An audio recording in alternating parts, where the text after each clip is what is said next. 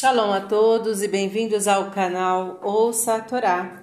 Vamos à última paraxá do livro Devarim, que está no capítulo 33, versículo 1, e essa paraxá vai até o capítulo 34, versículo 12.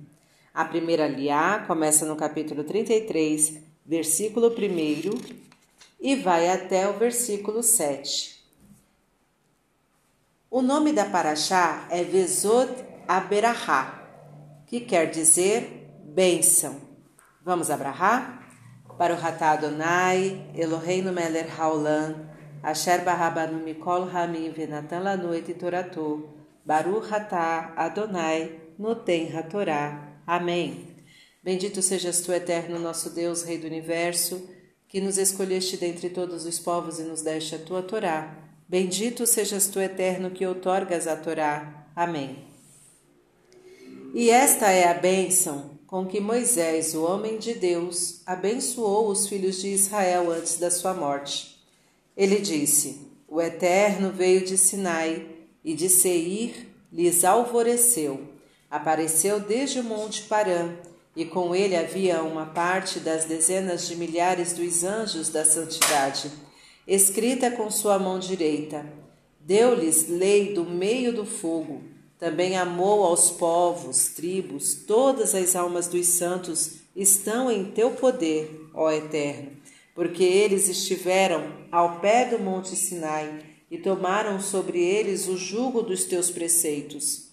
A lei, a Torá, que nos ordenou Moisés, herança é para a congregação de Jacó e foi o eterno rei em Ieshurum, Israel. Sempre que se congregaram os cabeças do povo em paz, junto com as tribos de Israel. Viva a tribo de Ruben, e não morra dela ninguém na guerra, e que seus homens sejam a mesma conta na volta. E esta bênção seja também para Judá. E disse: Ouve, ó Eterno, a voz de Judá e faze-o voltar da guerra em paz ao seu povo. Suas mãos lhe bastem, e sê tu auxílio contra os seus inimigos. Amém. Baruch Adonai, Eloheinu Meler Haolam, Asher Natan Lanu Torah Temet, V'chayeu Lanatá Betorreino, Baruch Adonai, Noten HaTorá. Amém.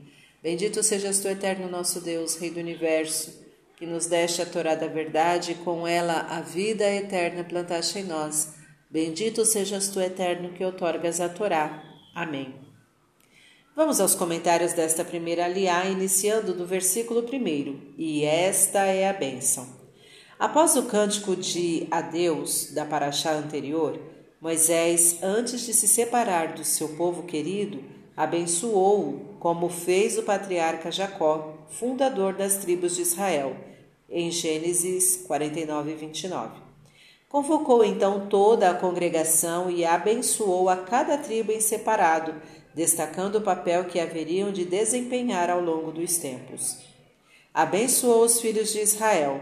Estas maravilhosas palavras de despedida do mestre Moisés são a mais significativa expressão do otimismo e da fé que define o segredo da existência e continuidade do povo, do povo judeu.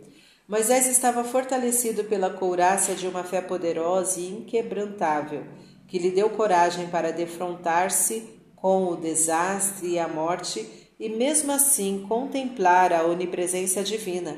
Sua alma estava impregnada de coragem e otimismo, porque sabia que o único refúgio da nossa vida é o eterno e foi esta fé que o moveu a abençoar o seu povo nas últimas e derradeiras horas de sua vida, e a falar-lhe, cheio de confiança e fé, a respeito do futuro.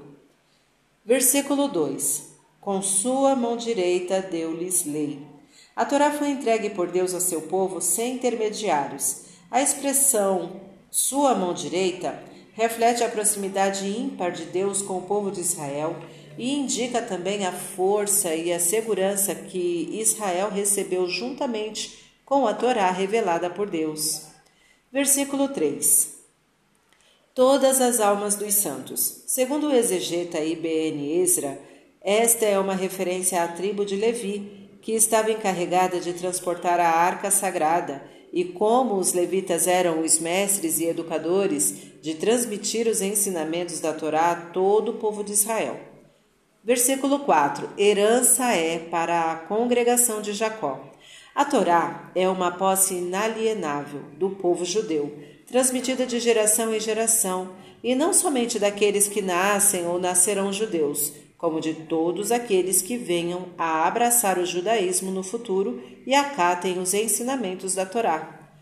Versículo 6 Viva a tribo de Ruben! O patriarca Jacó havia criticado Ruben por sua impetuosidade que lhe havia custado a liderança entre seus irmãos. Moisés reza para que esta mesma impetuosidade não provoque a extinção de toda a tribo por ter escolhido viver na margem oriental do Jordão, exposta e sujeita aos ataques estrangeiros.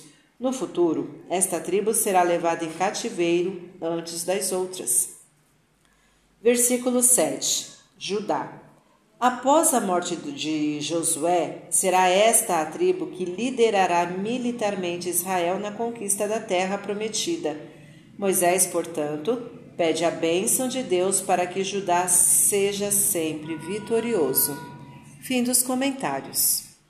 Tá gostando do conteúdo do canal? Então curta, comenta, compartilha. Se ainda não é inscrito, se inscreve, ativa o sininho e fica por dentro das novidades. Shalom a todos!